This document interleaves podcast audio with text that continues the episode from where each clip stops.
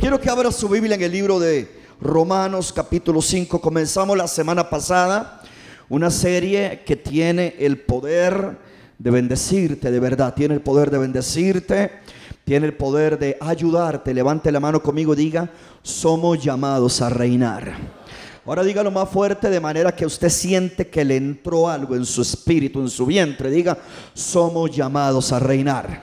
Ahora más fuerte como que usted ya comió, cenó, almorzó siete pintos, dos cebollos de pan. Levante la mano, diga, somos llamados a reinar. Eso es, así que tiene que mantener esa actitud. Usted no puede reinar siendo pasivo, no puede reinar siendo una persona que no saque ese carácter, esa fuerza y esa pasión. Creo Creo fielmente que el propósito de Dios a través de esta serie tiene muchos propósitos. He orado al Señor para que la palabra no vuelva atrás vacía, pero esta palabra puede fortalecer tu identidad como hijo de Dios. Te puede llenar en tu imagen que fuiste hecho a imagen y semejanza de Dios y te puede llevar a tener una vida de avance porque Dios a usted no lo trajo aquí para volver atrás. Usted tiene que cada día levantarse y yo oro, declaro y si usted cree en la confesión, confieso que usted se va a levantar en el nombre de Jesús sobre toda circunstancia, sobre toda situación que usted tenga que enfrentar, porque usted es más que vencedor en Cristo. Y usted tiene que mantener esa actitud, esa actitud. Pastor, ¿y por qué hay que mantener esa actitud? Hermano, porque todo el tiempo tenemos luchas yo no sé si usted vive en el planeta Tierra que vivo yo. ¿Hay, hay algún marciano que nos visita hoy? Ninguno, ¿verdad? Algunos levantaron la mano. Ahora sí que me, me ocupé un poquito, pero ¿hay algún terrícola aquí como este terrícola que sabe que mientras estemos aquí en la tierra hay cosas que creer, hay cosas que pelear, pero no vamos a caer en la ignorancia. Vamos a recibir la palabra y la palabra será la espada para pelear y ganar y poseer y avanzar lo que Dios tiene para cada uno de nosotros. En Romanos capítulo 5, versículo 12. Romanos 5, versículo 12. Dice, por tanto como el pecado entró en el mundo por un hombre, y por el pecado, por ese pecado que metió un hombre, dice que por ese pecado entró la muerte. Dice, así la muerte que entró por un pecado, que entró por un hombre, Dice, la muerte pasó a todos los hombres, por cuanto todos que pecaron. Versículo 13, pues antes de la ley había pecado en el mundo, pero donde no hay ley no se inculpa de pecado. No obstante, reinó la muerte. Eso es lo tremendo. No había ley, pero igual había pecado. ¿Y desde cuándo reinó la muerte? No reinó la muerte apenas oído. No reinó la muerte, lo enseñé la semana pasada, no tengo problema repetirlo para los que no me vinieron.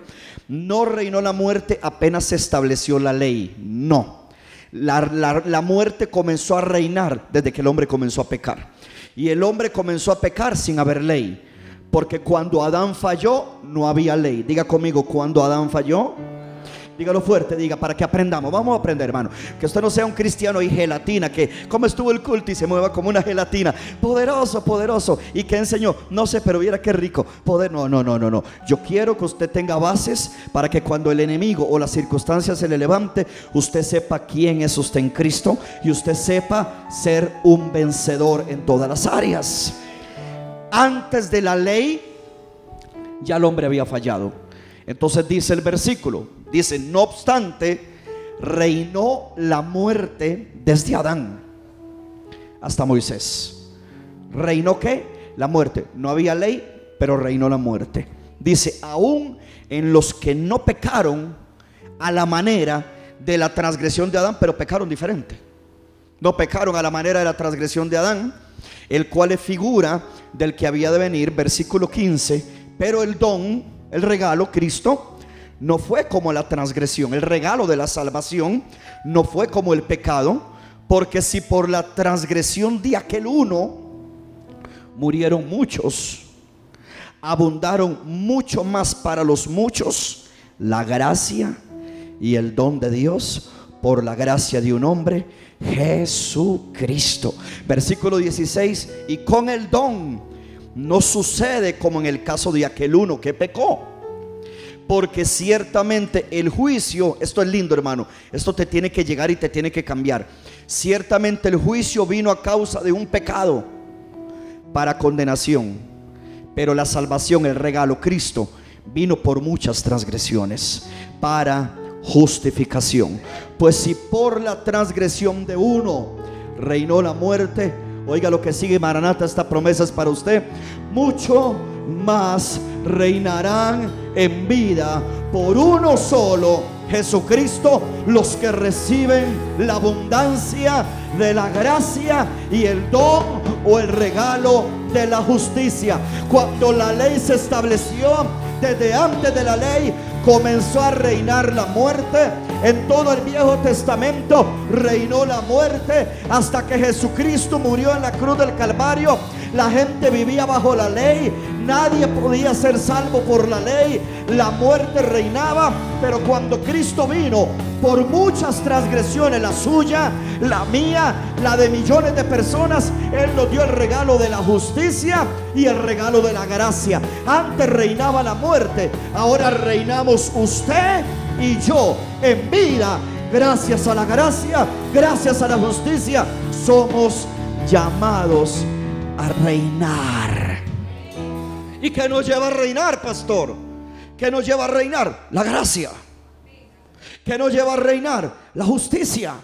¿Qué nos lleva a reinar lo que Cristo hizo por nosotros. No puedo quedarme allí porque tengo que seguir, pero lo primero que aprendimos es que somos hijos de Dios. Estamos en, la, en el primer tema de esta serie. Diga conmigo, ahora yo soy un hijo de Dios. Dígalo más fuerte, diga, yo soy un hijo de Dios. Juan 1.12, Juan 1.12, Juan 1.12, más a todos los que le recibieron. Los que creen en su nombre, rapidito, hijita, Juan 1.12, eso es. Más a todos los que le recibieron, a los que creen en su nombre, les dio que potestad que es potestad, un poder delegado. Si Dios te lo dio, nadie te lo quita. Usted tiene el poder de ser hecho un hijo de Dios, los cuales no somos engendrados de sangre, no somos engendrados de voluntad de carne, no somos engendrados de voluntad de varón. A ti te engendró papá Dios. Por eso tú eres un hijo de Dios y te vas a comportar como un hijo de Dios y no vas a arrastrar las chanclas como alguien que no pertenece al reino. Vas a caminar como un hijo de Dios. Le vas a creer a Dios como un hijo de Dios. Vas a recibir lo que el Padre tiene para ti como un hijo de Dios. Te vas a agarrar de las promesas de la palabra como un hijo de Dios y vas a disfrutar de la eternidad desde la tierra hasta el cielo como un hijo de Dios.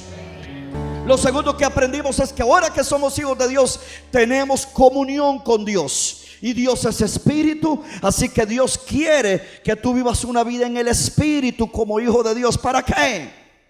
¿Para qué?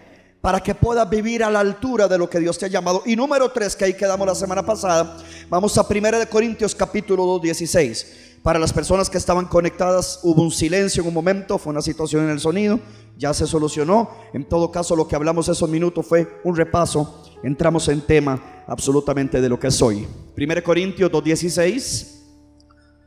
Porque ¿quién conoció la mente del Señor? ¿Quién conoció la mente del Señor? Búsquelo por favor, 1 Corintios 2.16. Porque ¿quién conoció la mente del Señor? ¿Quién le instruirá? Mas nosotros tenemos, ¿qué tenemos? ¿Alguien recibe esa promesa? Nosotros, ¿qué tenemos? Que levante la mano y lo diga conmigo, ¿qué tenemos nosotros? ¿Qué nosotros tenemos la que? La mente de Cristo. ¿Cuántos reciben la mente de Cristo para salir adelante en medio de todo lo que tengamos que vivir? Pastor, pero es que yo, a mí no se me olvidaban las cosas, pero el COVID, el COVID me dejó una secuela. El COVID que se vaya al diablo. El Dios que sana, sana completo. Y puede hacer que recuperes no la mente que tú tenías, la mente de Cristo. Esa mente de Cristo es esa mente, hermano, que avergüenza a los sabios del mundo. Es maravilloso usted conocer la palabra, es maravilloso usted entender las promesas. La Biblia dice que lo vil y lo menospreciado escogió Dios.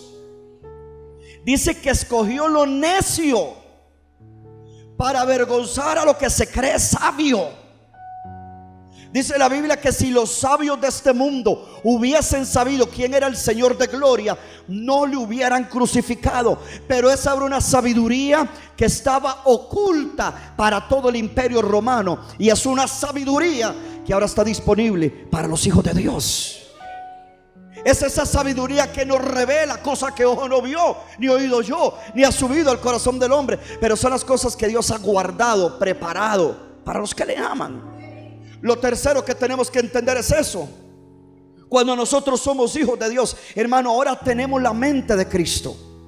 Y yo decía la semana pasada, no podemos reinar teniendo mente de pordiosero, tenemos, teniendo mente de plebeyo, tenemos que reinar teniendo una mentalidad de que somos hijos del Rey de Reyes y Señor de Señores. Y le voy a decir algo, querida iglesia, y yo espero que usted tenga el carácter para que el Espíritu de Dios le remache esto en su espíritu.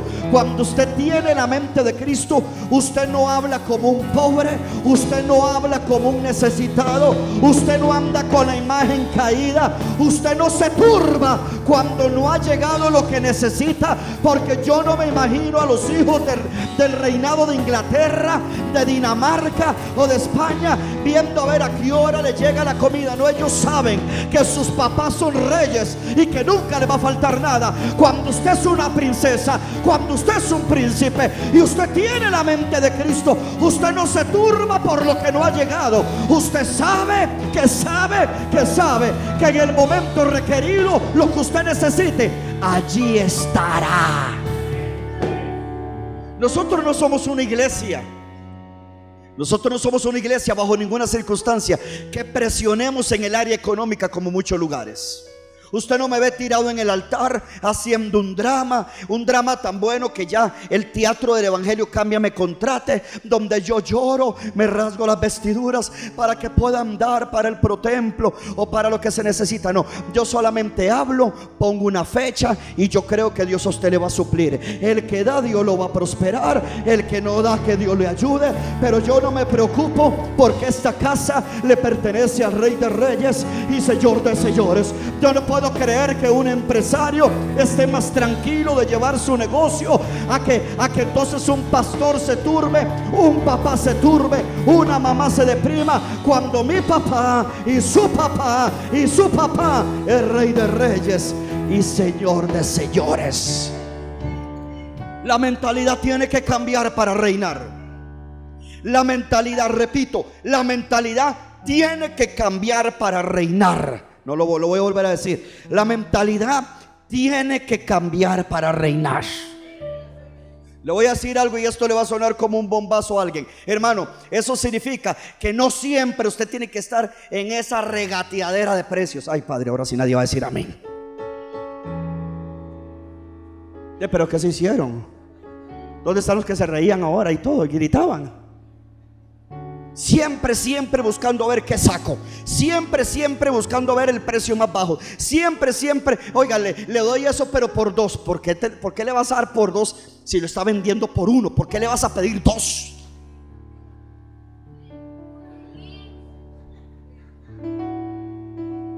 ¿Cuánto valen esas tenis? 30 mil. Ya ninguna vale eso, pero digamos, 30 mil. Y allá venden dos en 30. Vaya. Vaya allá, ¿para qué va ahí? Mentalidad.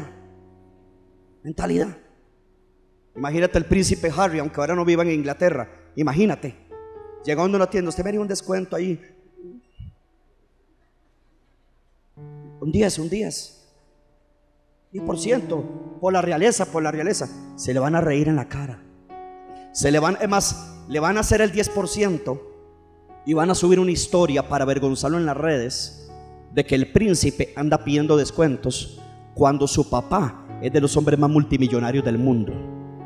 Lo mismo pasa cuando los creyentes tienen que pasar toda la vida, ay, no me quieren decir amén en esta noche.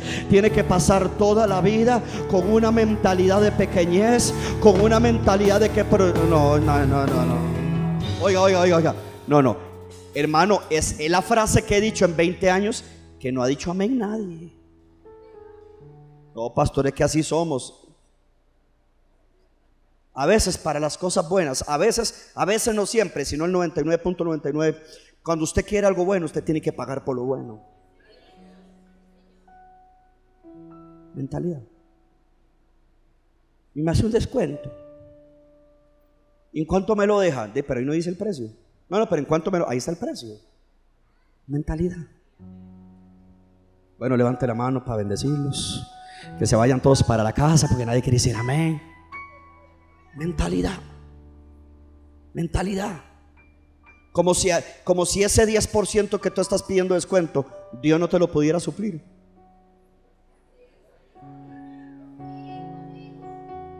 Como si Dios no pudiera darte la corona de la provisión. O no dice la Biblia, bendice alma mía al Señor. Y Él es el que te corona de favores y de misericordias. A un hijo de Dios llamado a reinar, Dios le abre puertas, Dios le ayuda, Dios le suple. Dígame en una amén bien fuerte. Dios le abre la puerta que le tenga que abrir y le suple lo que necesita.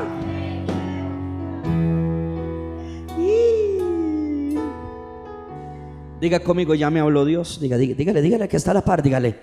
Dígale, mira, yo era así. La mente de Cristo, ¿sabe qué es lo hermoso de la mente de Cristo? Oído, entro en, esta parte porque ya veo que el asunto de los descuentos nadie dijo amén, gloria a Dios, pero, pero bueno, bueno. Pastor, ¿a usted no le gustan los descuentos? Claro que sí. Pero el lugar donde usted llegue y se los dan cinco, usted lo pide. Y usted queda mejor, a verdad, oh, qué bendición. No, no, yo no soy tonto. Mírate, te lo dejo en tanto y yo no, no, te voy a pagar 50 mil más. No, eh, te lo dejo yo, yo ya.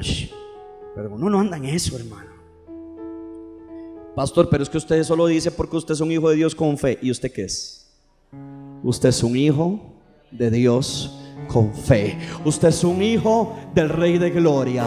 Usted es coronado de los mismos favores, la misma misericordia. Alguien regáleme un amén en esta casa. Así que si usted le va a pedir un trabajo a un hermano que tiene un negocio aquí en la iglesia, ay, me pica aquí que nadie quiere decir amén. Si usted le va a pedir un trabajo, deje de estar pidiendo rebajo. Bendiga al hermano, alguien, pero diga algo, hermano. Bendiga a la hermana y pague lo que está pidiendo. Pastor, pero es que es muy caro, vaya a otro lado. Ya. No es que usted compromete al hermano. Hermanos, los que tienen negocio deberían amarme porque les estoy salvando la próxima venta. Debería agradecerme. Ese que le iba a escribir mañana pidiéndoles cuento, ya no le va a escribir. Mentalidad. Diga, yo voy a cambiar mi mentalidad. ¿Sabe qué dice la Biblia? Que los pensamientos del trabajador, el diligente, el dedicado, siempre tienden hacia la abundancia. En caso contrario, toda verdad es paralela. Si los pensamientos del diligente tienden hacia la abundancia, pues los pensamientos del vago, ¿a qué tienden? A la ruina, a la mediocridad, Jesucristo. Diga conmigo, yo cambio mi mentalidad en esta noche. En la medida, iglesia, escúchenme bien, en la medida, en la medida, hay gente linda y especial que pone ahí, ya me habló Dios. Ok, en la medida que busquemos la mente de Cristo y la sabiduría de Dios, oiga, oiga, nuestra mente va a ser renovada. Oiga lo que sigue, y podremos ser incluso los mejores en el área que nos desempeñamos. Voy a repetir eso. En la medida que busquemos la mente de Cristo. Pastor, deme la clave. ¿Puede orar por mí para recibir la mente de Cristo? Sí. Padre, a partir de ahora, dale hambre por la palabra. Aquí está la mente de Cristo. Alguien dígame amén, gloria a Dios. En la medida que busquemos la mente de Cristo, oído, y la sabiduría de Dios, nuestra mente, oigan esto, va a ser renovada y si tu mente renovada puede llegar a ser el mejor en el área que tú te desempeñas. ¿Por qué, pastor? Bueno, hermano, ¿por qué? Por razones obvias. Porque el que tiene la mente de Cristo le lleva una ventaja al que no es creyente. La mente de Cristo es para los hijos de Dios. Por eso yo no tolero y yo declaro que eso cambia en esta noche. Yo no tolero que una persona mundana tenga mejor mentalidad que un cristiano. Yo no, ah, pero dígame una media fuerte. Yo no tolero que un empresario mundano sea más responsable que un cristiano. Yo no tolero que un empresario mundano sea más ordenado, más dedicado, más diligente y más visionario que un hijo de Dios. El hijo de Dios debe ser más ordenado, más responsable, más dedicado y más diligente. Si todavía le queda un aplauso, no deje a ese hermano aplaudiendo solo ni a esa hermana. Dale un aplauso. Hermano, debemos ser los mejores. Diga conmigo, yo voy a ser el mejor. En el aula del colegio en la escuela saque las mejores notas. ¿Ah? En la universidad estudie y demuestre lo que es un hijo de Dios con la mente de Cristo. Ah en el instrumento que tú tocas sea el mejor. En el canto, busque cantar mejor. Como líder de Geo, sea el mejor predicador. Alguien está conmigo. Como ganador de almas, sea el más apasionado. Como líder de departamento, sea el más entregado.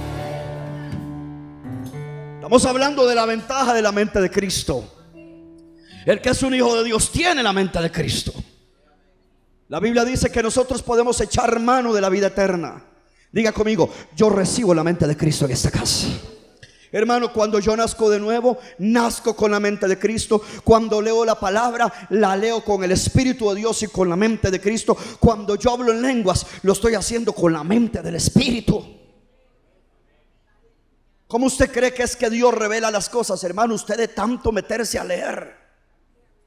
¿De dónde me pasó factura las cervicales mías? De años quedándome en vigilia y orando encorvado que nunca lo corregí y de años de leer la Biblia.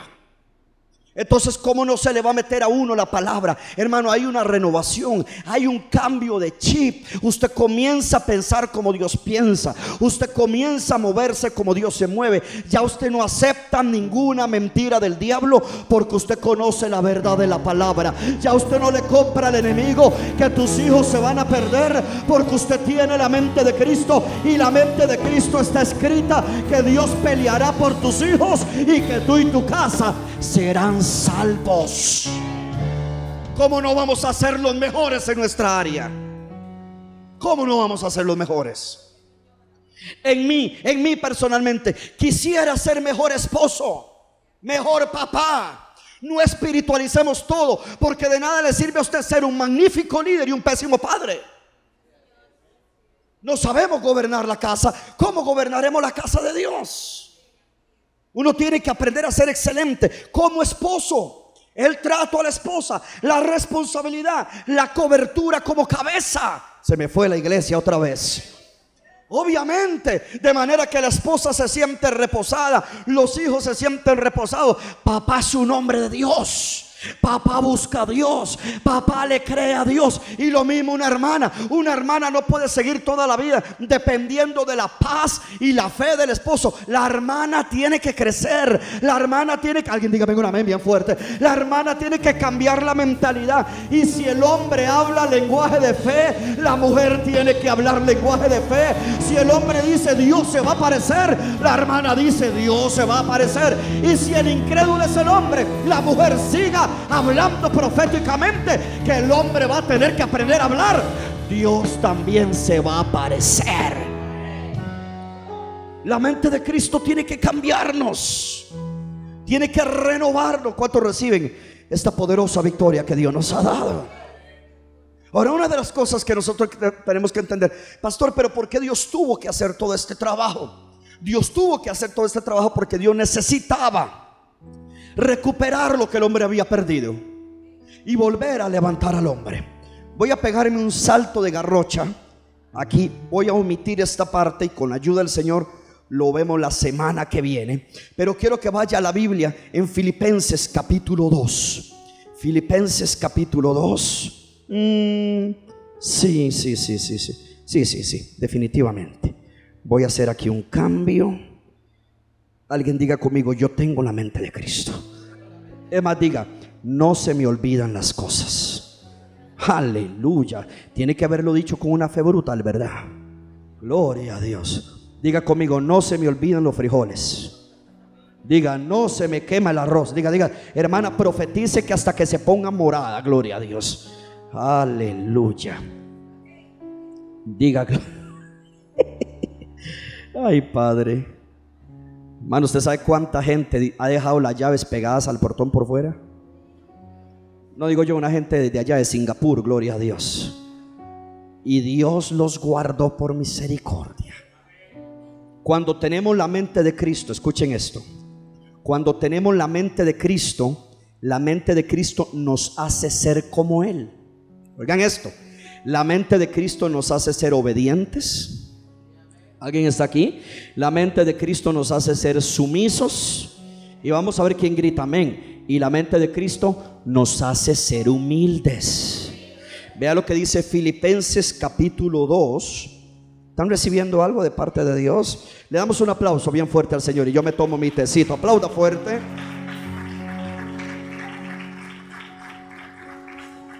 Diga conmigo, gloria a Dios. Bien, ¿qué dice Filipenses 2.5? Vea qué poderoso.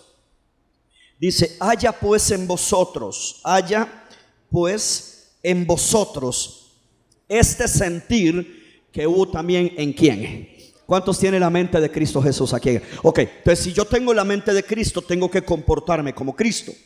Pablo le dice a la iglesia de Filipos, ok, haya pues en vosotros este sentir que hubo también en quién? En Cristo. Oiga lo que sigue, versículo 6. El cual siendo en forma de Dios, wow, no estimó el ser igual a Dios como cosa a que aferrarse. Verso 7. Sino que se despojó a sí mismo, tomando forma de siervo. Vuelva a ver al hermano que está a la par, dígale, ¿tienes actitud de siervo? Dígale, dígale. O eres de los que te gustan que te sirvan y te sirvan y te sirvan y te sirvan. Si usted es de las personas que le gusta que le sirvan y le sirvan, no tienes el Espíritu de Cristo. No tienes la actitud de Cristo. Verso 7. Sino que se despojó a sí mismo tomando forma de siervo, hecho semejante a quien? A los hombres. Y estando en la condición de hombre, se humilló a sí mismo haciéndose como, hermano, yo creo que yo creo que tenemos que imitar a Jesús, haciéndose como obediente hasta dónde? Hasta la muerte y muerte de qué? De cruz. Tal vez usted lo ha visto, un día esto tuve la oportunidad de hablar con, con un muchacho, con un hijo de esta casa. Y él me decía, pastor, usted ha visto este motivador y que aquí, que ya. Y yo, yo de verdad no lo había visto. Y él me contó una anécdota, me contó una enseñanza que, que, que hay un video, quizás usted ya lo vio o quizás a usted le pasa como a mí, que yo no lo he visto. Y dice, este, este hijo de la casa me dice, pastor, en el video dice que hay un empresario, oigan esto, hay un empresario. Y en la empresa, oiga bien, en la empresa todo el mundo hacía lo que ellos querían. Entonces el jefe llegaba y pedía resultado. Hermano, todo el mundo hacía, como decimos en buen costarricense, lo que le daba qué? La gana. Todo el mundo hacía según le placía y no importa. Entonces dice que este hombre comenzó a despedir absolutamente a todos los empleados y se quedó solo se quedó solo y comenzó a sacar las ofertas laborales a concurso, que aquí, que allá y que esto, que lo otro. Hermano, y la gente enviaba aquellos semejantes atestados, aquellos semejantes currículum. Era una cosa impresionante y entonces el dueño de la empresa eh, los veía y veía que estaban sobrecalificados, estudios aquí, ingeniería aquí, arquitectura acá, licenciatura, un doctorado, y él decía, no, no, no, no, no, no, no, no, no. Y entonces había un señor, había un señor que, un señor humilde y él participó en el concurso. Y como el Señor creo que era que no sabía leer, no conocía cuáles eran los requisitos para el puesto, pues el Señor envió el currículum porque no tenía trabajo. Cuando viene y lo entrevista el dueño de la empresa que se había quedado sin empleo, se había despedido a todo el mundo, y le pregunta al dueño de la empresa, ¿y usted yo veo que, que no tiene estudios? Y le dice, no, no, no tengo estudios. Y le dice, ¿y por qué usted está participando? ¿Usted qué sabe hacer? Y esta persona le respondió, yo sé hacer caso.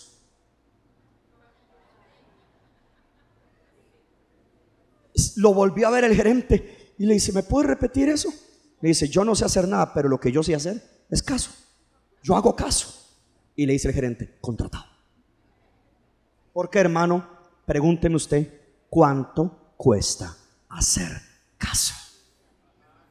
Porque la gente no hace caso. Usted lo ayuda, lo aconseja, lo orienta, saca el rato, se sienta una hora, dos horas o hasta las once y media de la noche y la gente no hace caso. Yo declaro que Dios va a levantar en esta iglesia gente que tal vez no sepa hacer muchas cosas, pero sabe hacer caso. Y si usted aprende a hacer caso, será como Jesús, tendrá el sentir como Jesús, se despojará de lo que usted cree que sabe mucho, tomará forma de siervo y será obediente hasta que el Señor nos llame al cielo. El que tiene la mente de Cristo, sabe a quién se parece, a Cristo, tiene la humildad de Cristo, es sumiso como Cristo, es obediente como Cristo y el que es obediente como Cristo tendrá la autoridad y la victoria de Cristo. Alguien puede darle gloria a Dios en esta noche. Si va a aplaudir, apláudale bien fuerte. Dígale al hermano que está a la par, dígale, haga caso. Hay ujieres que el capitán, no, aquí no, aquí no en una iglesia, allá por, por Zimbabue, en África. Hay ujieres que les dice, estén a tal hora y no hacen caso. ¿Alguien está aquí todavía?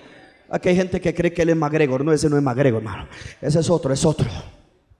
Dígale que está a la par, dígale, haga caso. Pero dígale, dígale. Usted no le quiere decir porque usted no hace caso, ¿verdad? Dígale, dígale, haga caso. ¿A qué horas tienen que estar los sugieres aquí en la mañana, capitana? ¿Los domingos? Ocho y media pero no hacen caso. pero en aquella iglesia, la que nos contaron por Singapur, y, no llegan a las ocho y media. Entonces, claro, cargan a la gente. Y mira qué fuerte el testimonio en esa iglesia, porque la gente no hace caso. Y cuando usted hace, pero porque se ríen algunos sugieres, como eh, de una gente de allá, sí, tóqueme algo ahí, porque la cosa se pone tensa. Hermano, haga caso.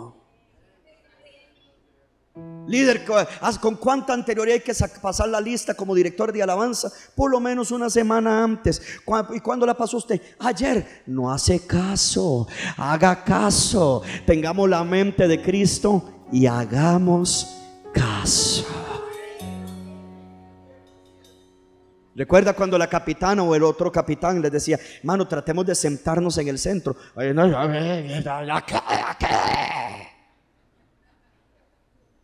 Mano, es un favor que el pastor pide que nos sentemos en el. ¡Llame aquí!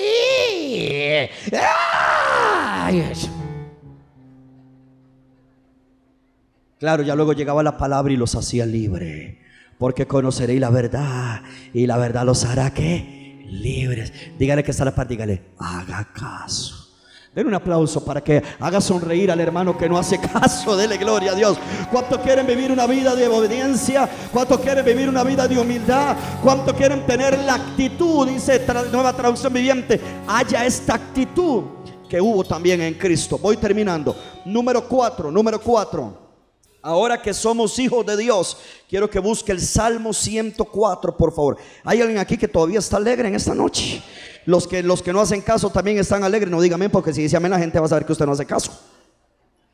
¿Alguien está aquí todavía alegre? Ahora sí lo dijeron amén. Gloria a Dios. Ok, bien. Punto, punto número cuatro.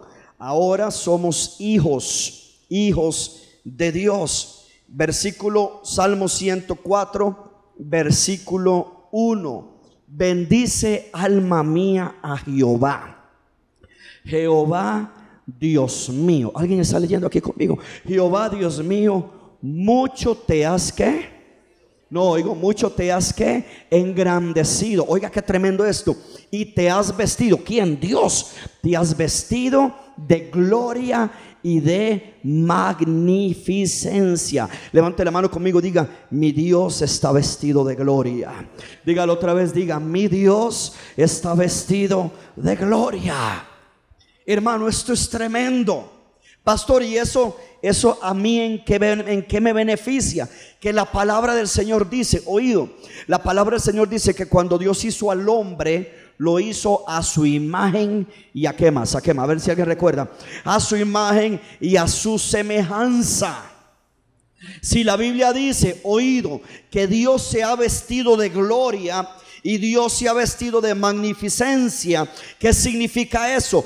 Que Dios al hombre, a Adán, que fue el primer hombre sobre la tierra, también lo vistió de gloria, también lo vistió de magnificencia. Es decir, Adán estaba vestido de luz, Adán estaba vestido de gloria. Hermano, yo no sé si a usted eso le ministra, pero no hay nada más poderoso que cuando los demonios quieran tocarte, ellos vean que tú estás cubierto por una gloria que te guarda, y tú estás cubierto y estás vestido, perdón, por la magnificencia de Dios. Ahora, ¿cuántos creen que eso es poderoso? Que me digan una en acá. Ahora, escúcheme. Escúcheme. Lo tremendo de Adán, lo tremendo de Adán es que Adán era vestido afuera. Adán era vestido afuera. Dios, todo Dios era gloria. Sigue siendo gloria, pero para usar el verbo de que estamos hablando de la creación, Dios era todo gloria. Adán, hermano, ¿por qué usted cree que Adán se dio cuenta que estaba desnudo cuando perdió el vestido de la gloria? Adán y Eva nunca se vieron desnudos. Estaban vestidos de lo que Dios se viste. Yo no sé si a usted le ministra esto. Hermano, era tal la gloria que ellos no podían ver no podían ver eh, el cuerpo, la desnudez. Había una gloria que los protegía. Cuando Adán miraba a Eva, por más hermosa que fuera Eva, lo que la ve, nunca la vio desnuda, él no sabía lo que era la desnudez. La gloria lo hacía él tan puro que él no podía ver, no podía haber pecado.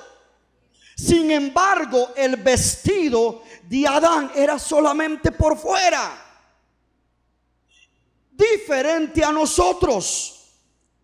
Lo de nosotros es todavía más glorioso. Vea lo que dice Colosenses capítulo 1, versículo 25. Le prometo que vamos a terminar temprano. Colosenses capítulo 1, versículo 25. Búsquelo por favor. Dice, de lo cual fui hecho ministro según la administración de Dios. Me fue dada para con vosotros para que anuncie cumplidamente, oigan esto, para que anuncie cumplidamente la palabra de Dios. Dice, el misterio que había estado oculto desde los siglos y las edades, para que ahora haya sido manifestado, para que ahora ha sido manifestado a sus santos. Verso 27, ¿dónde están los santos de Dios en esta casa?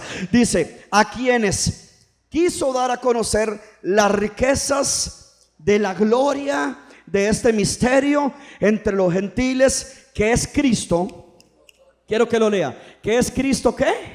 No, no, más fuerte. Ese en es importante. Ese en en inglés es in. In en inglés es dentro. Entonces yo lo puedo parafrasear así.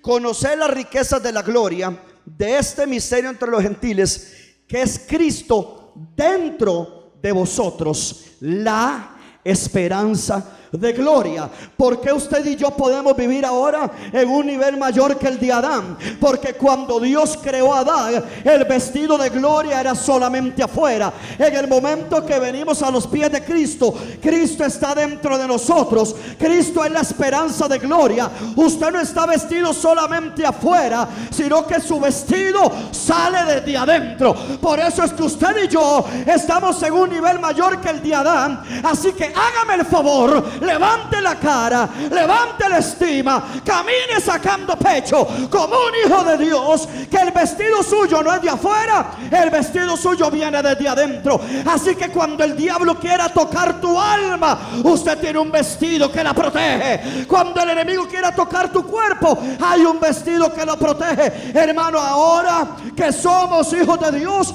el cuarto punto es, usted y yo estamos vestidos de la gloria gloria de Dios. Por eso cuando usted cree la palabra, aunque usted no califique en algo, la gente ve en ti algo bello, la gente ve en ti algo especial, la gente ve en ti que tú puedes. ¿Sabe cómo se llama eso? El vestido de la gloria, es la gracia que te protege hoy, mañana y siempre está bien. Apláudale y dele gloria a Dios bien fuerte en el nombre de Jesús. ¿Qué significa eso? En nosotros es más poderoso. Hermano, en nosotros es distinto. Mira, Padre Santo, yo quisiera como metérmele a cada uno de ustedes. Hermano, por eso, ¿cómo es posible que la gente camine cabizbajo? Hey, mira, esto tiene que sanarte. Pastor, yo soy una mujer abusada. Está bien, hija, eso yo lo entiendo. Pastor, abusaron de mí, me dañaron. Yo eso lo entiendo. Yo no soy un pastor de palos sin sentimientos y sin emociones. Pastor, me degradaron, me robaron, me violaron, me abusaron. Pastor, usted no sabe lo que duele eso. No sé lo que duele. Yo no puedo decirte, yo sé lo que duele, pero imagino lo que duele.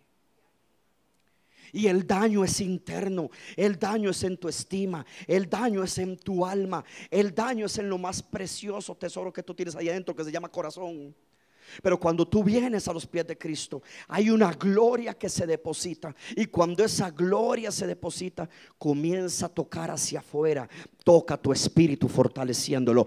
Toca tu alma sanándolo. Y llega a vivificar hasta tu carne. Hermano, aprendamos, entendamos el alcance. Entendamos por el amor al cielo la magnitud de lo que, de lo que significa Cristo en mí la esperanza de gloria.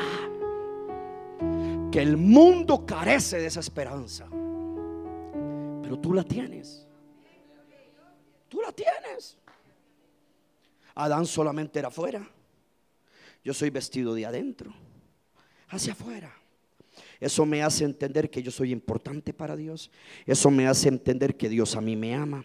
Eso me hace entender que Dios a mí me cuida, me protege, me sana, me fortalece. Por eso yo declaro que todo órgano enfermo en ti, hoy, hoy, hoy, hoy, hoy, hoy. Bueno, pastor, el mes que viene, que hay Santa Cena, no, hoy puede ser sanado con la revelación de que la gloria te viste desde adentro.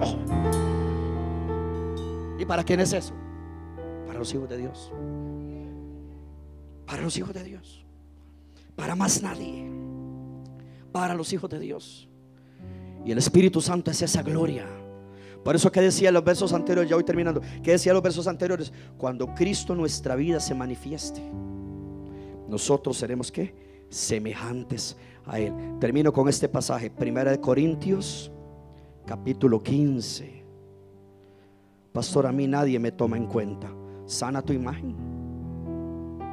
Hay gente que dice, pastor, a mí nadie me toma en cuenta. Hijo, pero es que tú siempre pasas aislado. Nadie se te acerca, pero porque, porque tú te sientas casi que allá en, Burger King. Entonces la, gente, toda la gente tiene que ir hasta donde ti. No, sana tu imagen. Alguien está aquí conmigo. Dígale que está a la par, dígale, sane su imagen. Mano, ¿y qué pasó con usted? ¿Por qué no lo hemos vuelto a ver? No, pastor, yo llego. En serio, papito, yo no te veo. Ah, pastor, es que hay un tiempo para atrás. Me estoy sentando allá atrás, pastor, llegando a la universidad. Yo sé. ¿Qué pasa? Algo pasó en tu imagen. El enemigo te está robando algo. El enemigo te está robando el hacerte creer que no eres importante, que no eres valioso. Que tu trabajo no es tomado en cuenta. Que tú no vales lo que vale la líder tal o el líder tal. Mentira del diablo. El vestido de gloria es igual para un líder, para un pastor, como para la oveja que recibió a Cristo. Ahorita, ahorita, todos los vestidos son iguales. Ahora, que tú te desvistas y, permitas que te caiga el complejo, que te caiga el problema de imagen. Y, no, pastor, es que, es que, pastor, yo soy así, pastor. Pastor, es que yo no le hablo a nadie, ¿de verdad? Pero entonces, ¿qué imagen tienes tu hijo? Porque yo nunca vi a Cristo que fuera callado. Cristo con todo el mundo tenía relación. Pero dígame algo, hermano. Cristo con todo el mundo se relacionaba. Es más, se relacionaba tanto que lo criticaban y decían, míralo. ¿Bebiendo con quién? Con los pecadores, con los comelones, con los que beben vino. Quiere decir que mi Jesús como que no tenía ese síndrome de solitario, de llanero solitario. No, mi Jesús con su imagen definida, Él era el Hijo de Dios, a todo el mundo le hablaba, con todo el mundo, pero digan algo, con todo el mundo se relacionaba. Por eso es que esto tiene que cambiarte porque tú eres importante, tú no eres menos que nadie, pero le voy a decir algo también, usted tampoco es más que nadie. No, pastor, no, es que, pastor, pastor, pastor, es que usted no sabe lo que hay aquí. Y yo le voy a decir, sí, definitivamente. Porque tú te crees. No, pastor, todo lo que usted predica, yo lo manejo así. ¿Y qué hace sentado sin servir entonces? ¿De qué sirve lo que usted sabe? Dígame, ¿para qué sirve eso?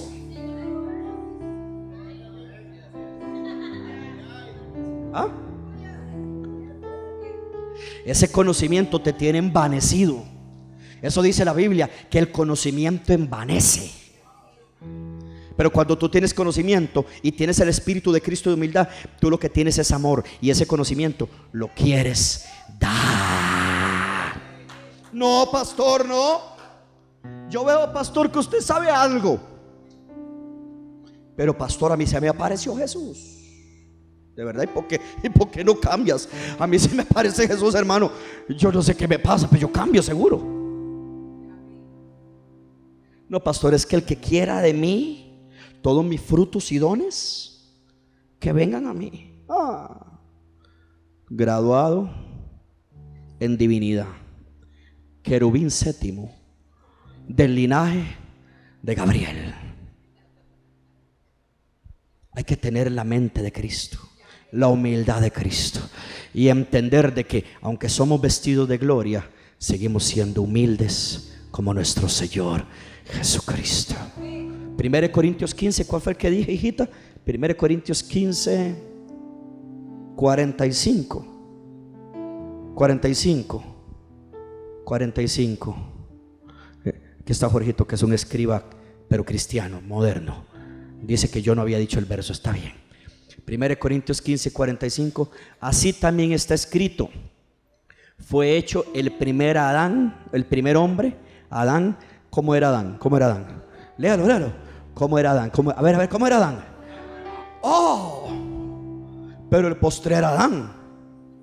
¿Quién es el postrer Adán? Alguien dígame quién es. El? Grítelo, grítelo. ¿Quién es el postrer Adán? Grítelo, a ver. Grítelo, grítelo usted, caramba. Jesucristo. El postrer Adán, que es Cristo, es hecho espíritu vivificante como Adán era un alma viviente, sucumbió fácilmente contra la tentación del enemigo. Pero el que tiene a Cristo, su espíritu lo vivifica, su espíritu lo fortalece. Alguien me dice amén. Su espíritu lo hace un más que vencedor. Y le digo algo, si se puede tener victoria. En el 2022, en octubre, sí se puede tener victoria y somos vestidos de gloria. Si va a aplaudir, denle un aplauso bien fuerte al Señor, denle la gloria a Dios. Adán perdió todo, pero nosotros podemos reinar por medio de Cristo. Cierre los ojos.